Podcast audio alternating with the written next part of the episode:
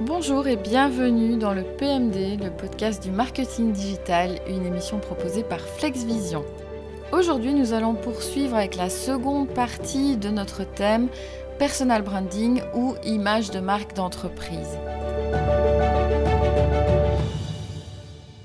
Au programme de ce podcast, nous allons voir la comparaison, donc l'analyse des deux approches avec une mise en évidence évidemment des similitudes et des différences entre identité de marque d'entreprise et personal branding. Ensuite, on verra dans quel cas l'une ou l'autre approche est plus pertinente ou peut s'avérer en tout cas plus pertinente. Puis nous verrons des exemples de réussite et d'échec liés à l'utilisation de ces deux types d'identité de marque. Ensuite, on passera aux défis et aux pièges à éviter, donc euh, en explorant les défis courants dans la construction d'une identité de marque d'entreprise ou alors basée sur le personal branding.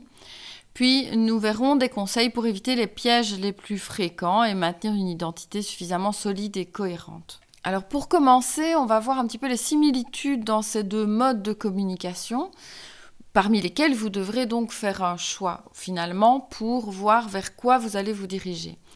La première similitude, c'est que ces deux modes de communication ont pour objectif de construire une réputation. Donc autant euh, l'identité de marque d'entreprise que le personal branding visent à construire une réputation suffisamment solide.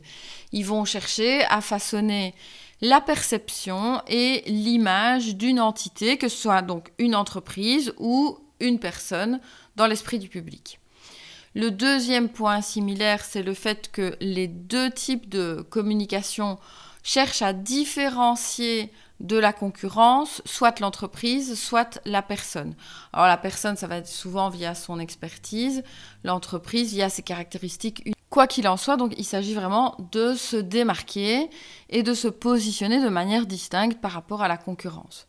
Et le troisième point similaire, c'est la cohérence. Autant l'identité de marque d'entreprise que le personal branding exigent tous les deux une cohérence dans la communication et dans les interactions. C'est de toute façon une règle en marketing, la cohérence permet l'identification. Donc ils nécessitent tous les deux une utilisation cohérente des éléments visuels, des messages, des valeurs pour créer une image qui va être claire et reconnaissable par tout le monde. Alors maintenant, on va voir les différences par contre. Alors en tout premier, bah forcément, l'élément le, plus important, c'est que l'identité de marque d'entreprise se concentre sur la construction de l'image et de la réputation d'une entreprise dans son ensemble, tandis que le personal branding se concentre sur la construction de la réputation personnelle d'un seul individu, forcément. Et du coup, la deuxième différence bah, découle de la première, c'est que l'acteur principal, ben, dans l'identité de marque de l'entreprise, c'est l'entreprise elle-même qui est l'acteur principal avec évidemment tous ses employés, tandis que le personal branding, c'est la personne elle-même qui est au centre de l'attention. Troisième différence, les objectifs. L'objectif de l'identité de marque d'entreprise, c'est de promouvoir les produits, les services et les valeurs de l'entreprise. C'est le plus classique. Tandis que le personal branding va viser à mettre en avant les compétences, l'expertise et les valeurs personnelles d'un seul individu. C'est assez différent finalement. Alors, ça ne veut pas non plus dire que vous allez devoir uniquement choisir un des deux modes de communication. Certaines entreprises ont fortement développé leur identité de marque d'entreprise en la combinant avec un personal branding authentique. Les professionnels peuvent alors, dans ce cas-là, renforcer leur positionnement sur le marché et accroître leurs chances de réussite puisque finalement ils jouent sur les deux tableaux. Ça veut dire que une entreprise peut aussi tirer parti du personal branding de leur CEO par exemple ou de leurs employés pour renforcer euh, leur image et leur réputation. Alors voyons maintenant un petit peu dans quel cas il est plus judicieux d'utiliser l'identité de marque d'entreprise ou le personal branding, donc en fonction du contexte dans lequel on se trouve. Pour utiliser l'identité de marque d'entreprise, on va souvent poser ce choix pour euh, les entreprises les plus établies, donc euh, les entreprises de grande envergure qui vont bénéficier de la construction d'une identité de marque d'entreprise solide pour renforcer leur positionnement sur le marché en communiquant valeurs, offres, missions, etc. de façon ultra cohérente.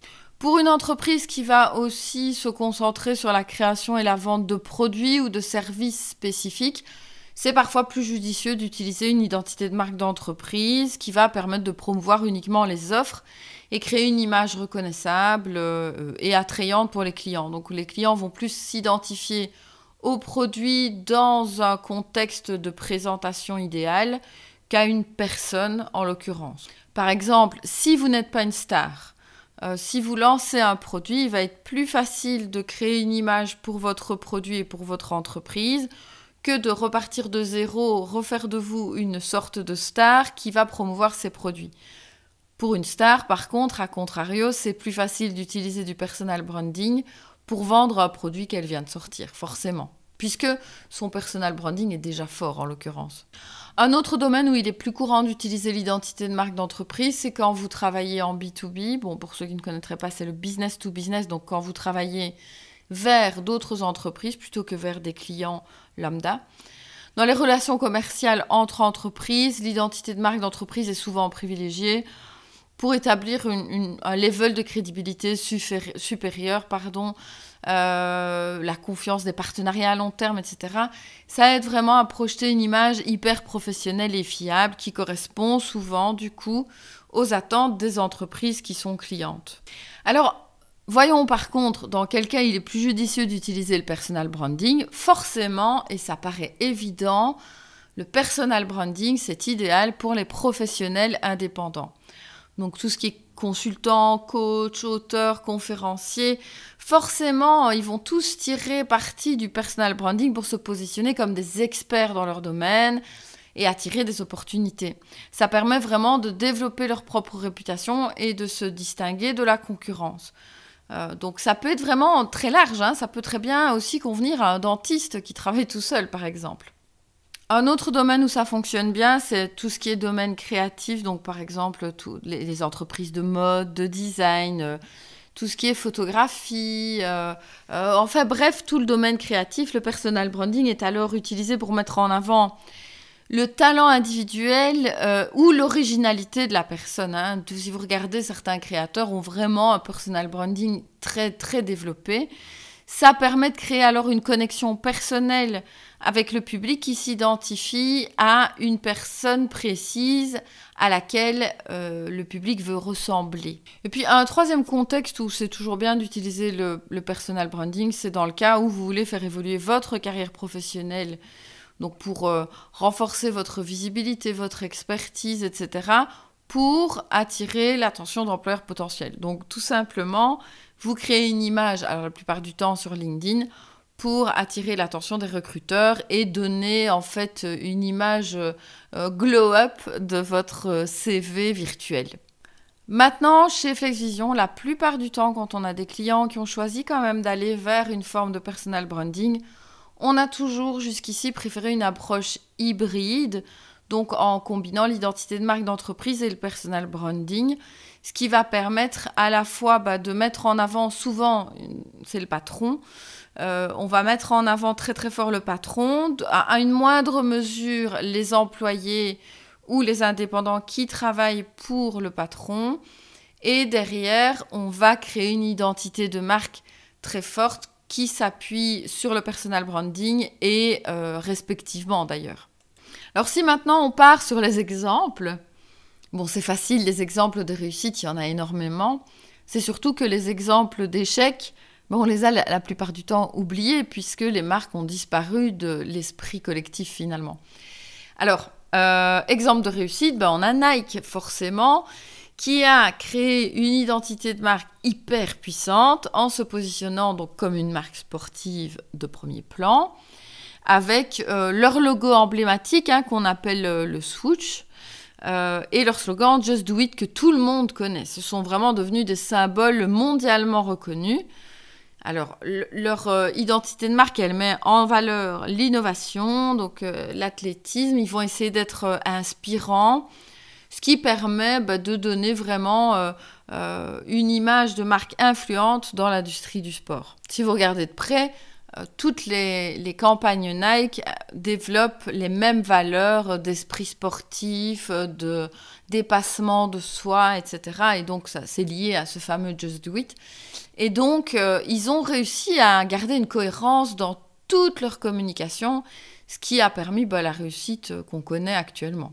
Alors, une autre entreprise qui réussit brillamment, bon, brillamment et plus que brillamment, c'est Coca-Cola, qui a construit une identité de marque intemporelle, qui se concentre intemporelle parce que tout simplement, leur logo euh, a, très très peu évolué dans le temps. Hein. On est resté sur quelque chose de très classique.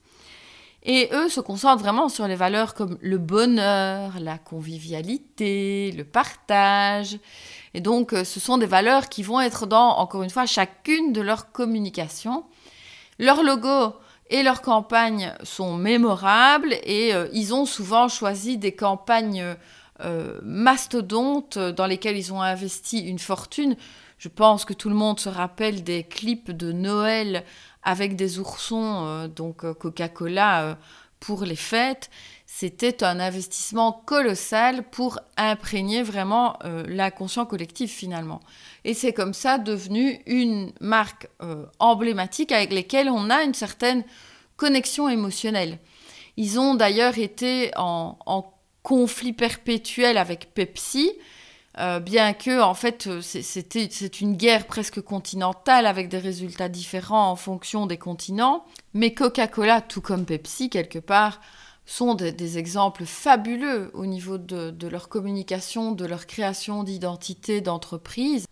D'ailleurs, si ça vous intéresse, je vous conseille vivement le podcast de Wondery, euh, Guerre d'affaires, Coca-Cola versus Pepsi. Il y a plusieurs épisodes. Et euh, vous allez vraiment voir l'histoire de la construction de l'identité de marque de Coca-Cola versus Pepsi et comment euh, ils se sont fait la guerre en fait pendant des décennies. Et c'est fascinant vraiment, vous pouvez aller écouter, vous allez adorer. Alors par contre, si on vient sur les échecs, comme je le disais tout à l'heure, c'est plus difficile parce qu'ils sont tombés dans l'oubli. Mais on a Enron, je ne sais pas si vous vous rappelez, c'était une ancienne société d'énergie qui a connu vraiment un échec majeur euh, en matière d'identité de marque parce que euh, donc ils ont été coupables de pratiques commerciales frauduleuses et d'une mauvaise gestion. Et ils avaient construit leur image de marque sur l'innovation et la confiance, ce qui est plus gênant. Du coup, les, révélations de malversation financière ont entraîné une chute spectaculaire et c'est vraiment devenu un exemple négatif d'identité de marque qui ne correspondait pas à la réalité d'entreprise. Donc comme quoi c'est quand même très important que l'image que vous allez dégager est quelque chose de réel. Il ne faut pas se dire qu'on peut tout inventer en marketing parce que c'est du marketing. alors euh, il y a eu aussi un incident avec United Airlines qui euh, a, connu vraiment une, crise d'identité de marque après euh, un incident, je ne sais pas s'il y en a qui s'en rappellent, mais un passager avait été violemment expulsé d'un vol surbooké. Et la manière dont la situation a été gérée, en tout cas du point de vue de la communication, a vraiment suscité une réaction hyper négative du public et euh, a vraiment, enfin, ça a détruit pendant un moment l'image de la compagnie aérienne. Et ça a vraiment souligné pour eux l'importance de la gestion des crises et de la cohérence entre l'identité de marque revendiquée et les actions réelles de l'entreprise, puisque il communiquait l'image d'accueil et de bienveillance et ça n'avait pas, ça, n'avait pas collé avec l'image, avec cette scène de d'éviction d'un appareil. Donc ça demande quand même aussi euh, une, savante maîtrise une fois qu'on se lance dans la création d'une identité de marque ou d'ailleurs de personal branding, on va le voir juste après. Alors au niveau des échecs du personal branding, on va avoir par exemple Lance Armstrong, bon, ancien cycliste professionnel, euh, son image, c'était euh, l'intégrité, la, persévérance, la réussite, et puis, ah, preuve de tricherie. Du coup, bah forcément, il a perdu des contrats de sponsoring, euh, une diminution significative de sa crédibilité et de sa réputation. C'est logique.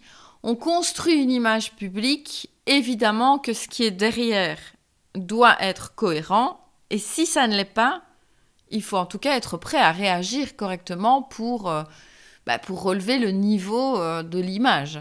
Alors un deuxième exemple de communication manquée, en tout cas en personal branding, alors ça aussi, il y, a une, je pense que c'est sur Netflix, il y a toute une série sur le Fire Festival.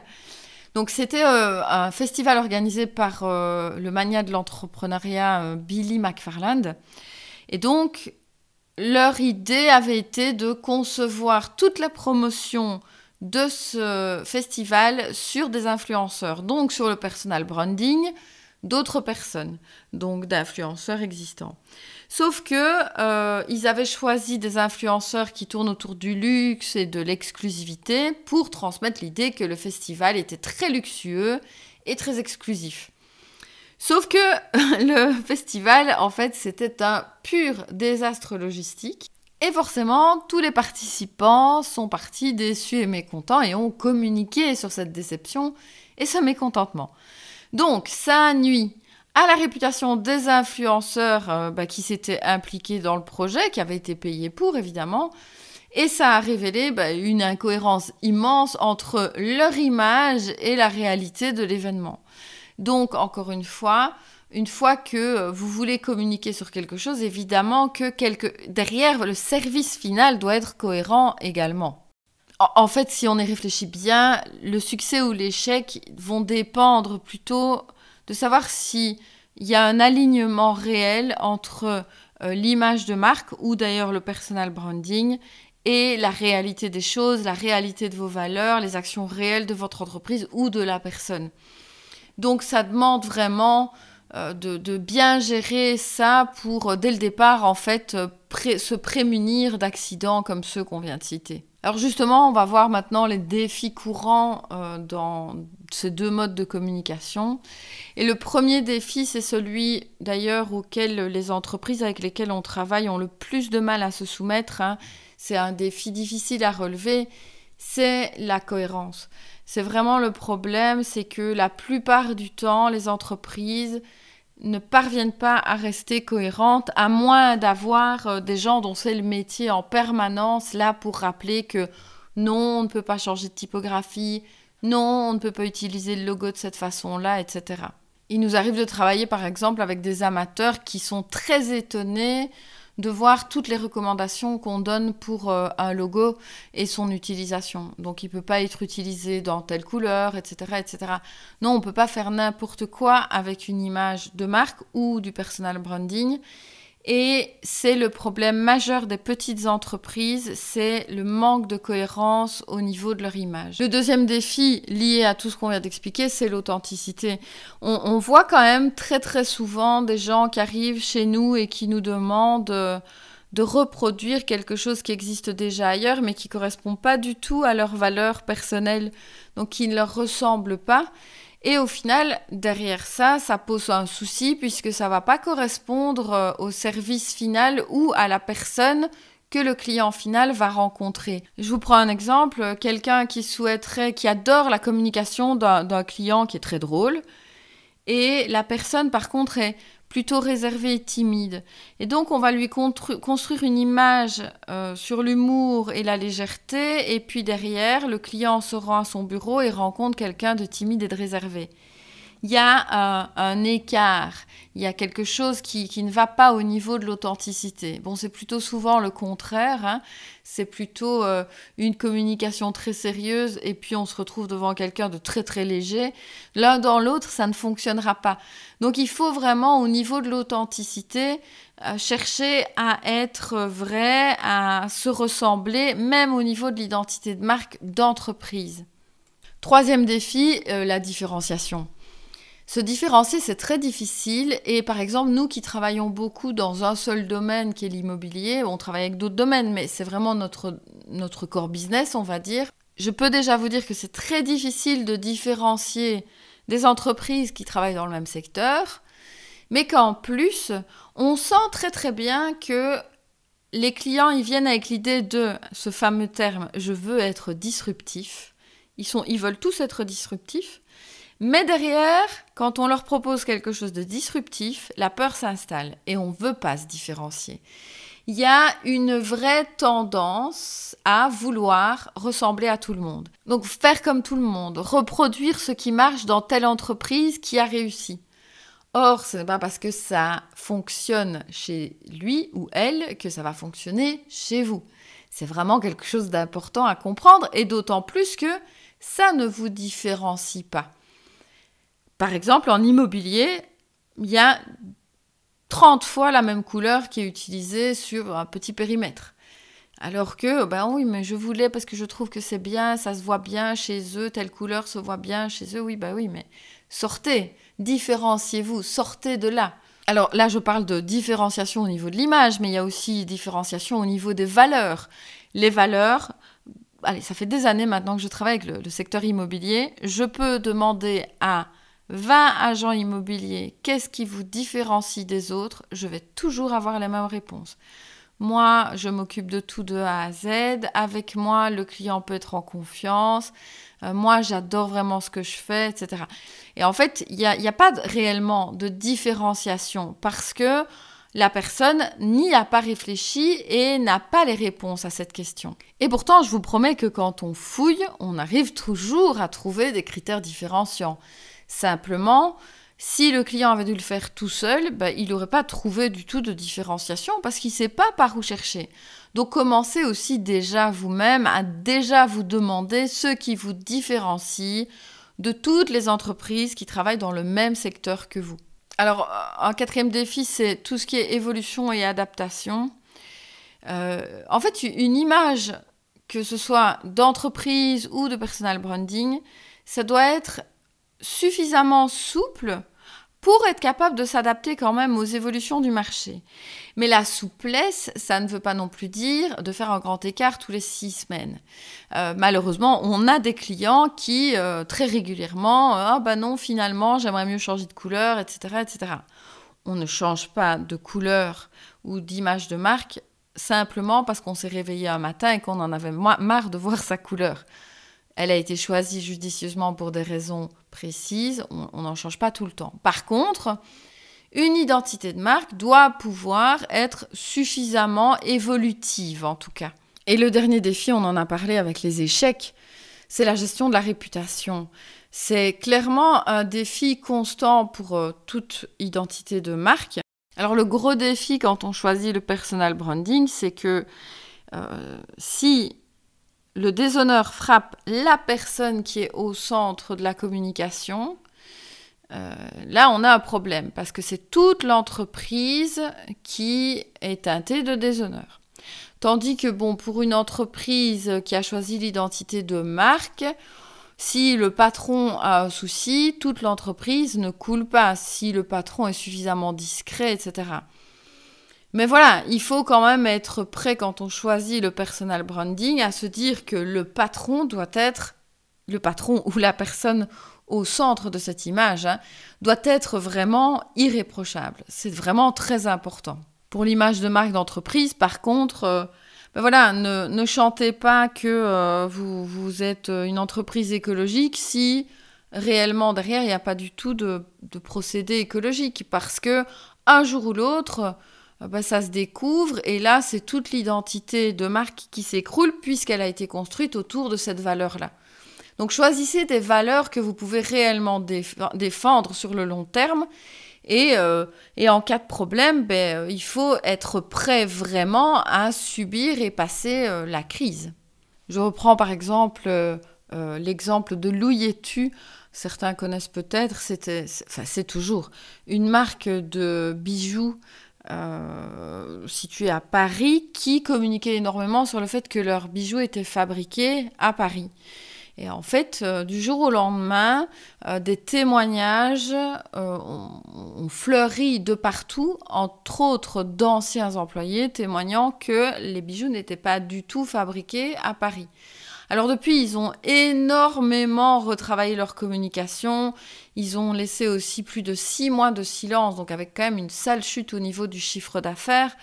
Mais voilà, choisir de clamer que vous fabriquez à un tel tel endroit alors que c'est pas tout à fait vrai, puisque après, bon, y a le vrai, le faux, je suis pas allée voir beaucoup plus loin, mais euh, euh, en tout cas, il faut mieux prendre des pincettes avant de dire quoi que ce soit. D'ailleurs, aujourd'hui, euh, ils mettent bien sur leur réseau bijoux dorés à Paris. Donc ils sont, on fait la dorure à Paris, mais ils n'arrivent pas à dorer, ils arrivent pas, ils sont pas créés à Paris, quoi. Alors autant vous dire qu'à l'heure des réseaux sociaux, c'est encore plus important qu'avant. Euh, dans l'exemple de Louis c'est parti euh, d'éléments dénonçant la fabrication des produits, mais c'est parti ensuite sur euh, le traitement des employés à l'intérieur, etc. Ça a enflé, enflé au point de mettre vraiment l'entreprise très très fort en péril.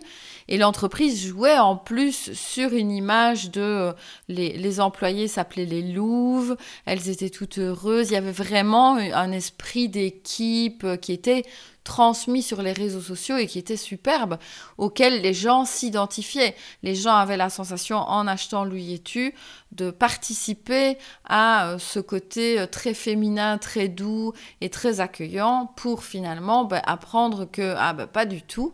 Et donc euh, il y a eu vraiment une levée de boucliers immense. sous tous leurs posts, il y avait des centaines de commentaires haineux, de déceptions, etc. Donc à l'heure des réseaux sociaux, vraiment, il faut faire une grosse, une grosse introspection avant de décider quelles sont les valeurs qu'on va communiquer pour être authentique. Alors on va passer à quelques conseils justement pour euh, surmonter ces petits défis finalement. Euh, la première chose, c'est de faire des recherches approfondies. Donc en tout premier, vous devez vraiment comprendre votre marché, votre public cible, votre concurrence, euh, identifier vraiment les tendances actuelles, les attentes des consommateurs, euh, les opportunités qui peuvent vraiment vous différencier des autres, qu'est-ce qui manque aux autres que vous, vous pourriez proposer? Ça vous aidera à positionner votre identité de marque de manière plutôt euh, pertinente et différenciée.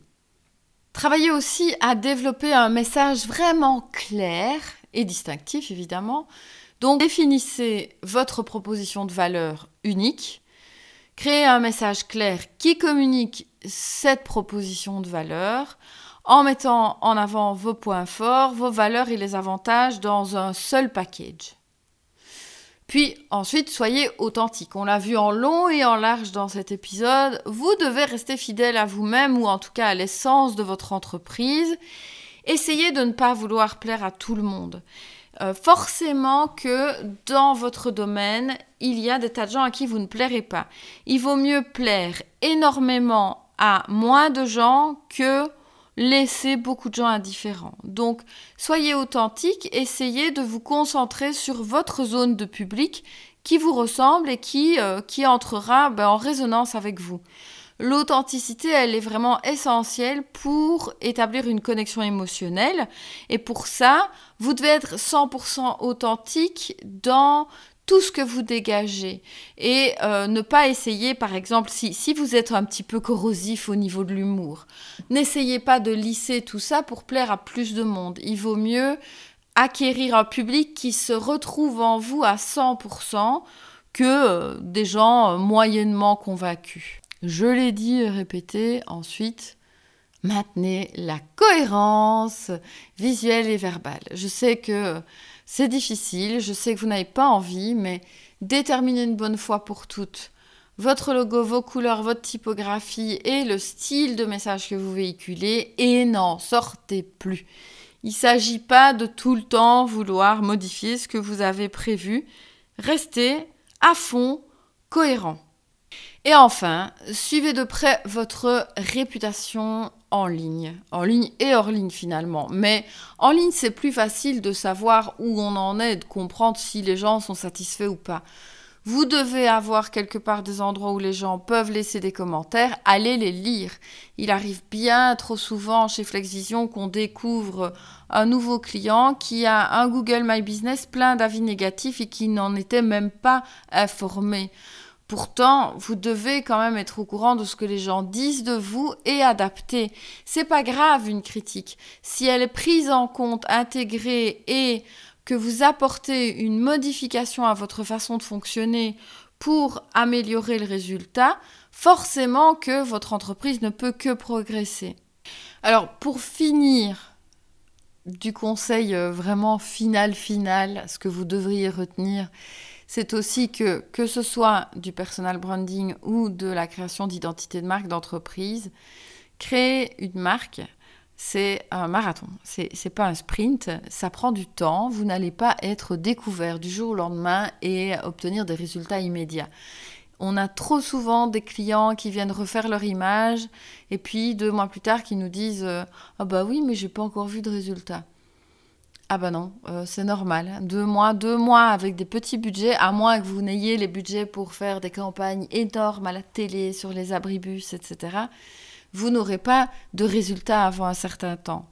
Il faut prendre le temps pour développer son image de marque et pour qu'elle rentre dans l'esprit du public. Évidemment que des gens, des marques qui sont là depuis 30 ans ont un plus fort impact émotionnel ou en tout cas dans l'inconscient collectif que vous pour le moment. Soyez régulier aussi, je l'ai peut-être pas beaucoup dit, j'ai parlé beaucoup de cohérence, mais assez peu de régularité. En gros, pour vraiment développer une image de marque qui soit qui tienne la route tout simplement, vous devez être régulier. Alors ça peut être trois fois par semaine, euh, ça peut être tous les jours, mais vous devez poster régulièrement. Et ça peut pas être une fois par mois, évidemment.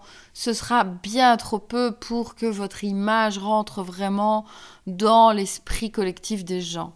Alors si vous êtes en train de penser à revoir votre image de marque si vous avez déjà une entreprise ou bien si vous êtes seulement en train de développer votre image de marque parce que vous allez lancer une entreprise, ben vous pouvez déjà, par exemple, si vous avez une ébauche de logo, euh, d'images globalement, demandez à un grand nombre de gens, pas uniquement votre famille, vos cousins et vos copains, mais essayez de demander à peut-être des gens, ne serait-ce que dans la rue ou sur les réseaux sociaux, de leur demander ce que votre image communique. Leur demander simplement en jetant un œil à ce que vous avez Qu'est-ce qu'ils ressentent Quelles sont les valeurs qu'ils ressentent Est-ce qu'ils ont envie de s'identifier à vous? Vous pouvez aussi, par exemple, lancer un sondage sur les réseaux. Alors, un vrai sondage, hein, il ne s'agit pas de faire un petit sondage Instagram de 3 secondes. Vraiment, un sondage complet. Il y a des outils Google qui permettent de faire ça. Sondage complet pour comprendre un petit peu aussi votre public, votre client final, ce qu'il voit quand il vous voit, ce qu'il voit, ce qu'il comprend de votre marque pour ce que vous en avez fait actuellement. Si vous venez juste de vous lancer, bah, par exemple, euh, leur demander ce qu'ils comprennent déjà. Et puis si vous existez depuis longtemps, bah, qu'est-ce qu'ils ont compris de vous? Euh, Comment ils interprètent vos valeurs, votre mission, vos services? Qu'est-ce qu'ils ont retenu aussi?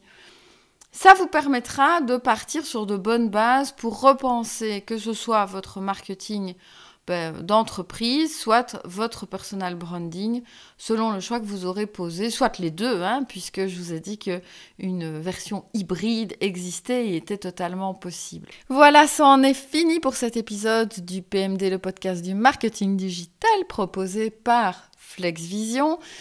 Euh, je vous propose de nous retrouver la semaine prochaine pour un tout nouveau sujet. En attendant, n'oubliez pas de vous abonner si ça n'est pas encore fait et de nous laisser des étoiles pour nous faire remonter dans les résultats euh, sur votre application de podcast favorite. Ce sera très gentil de votre part. Je vous souhaite une très jolie fin de semaine puisque nous sommes mercredi et à très bientôt.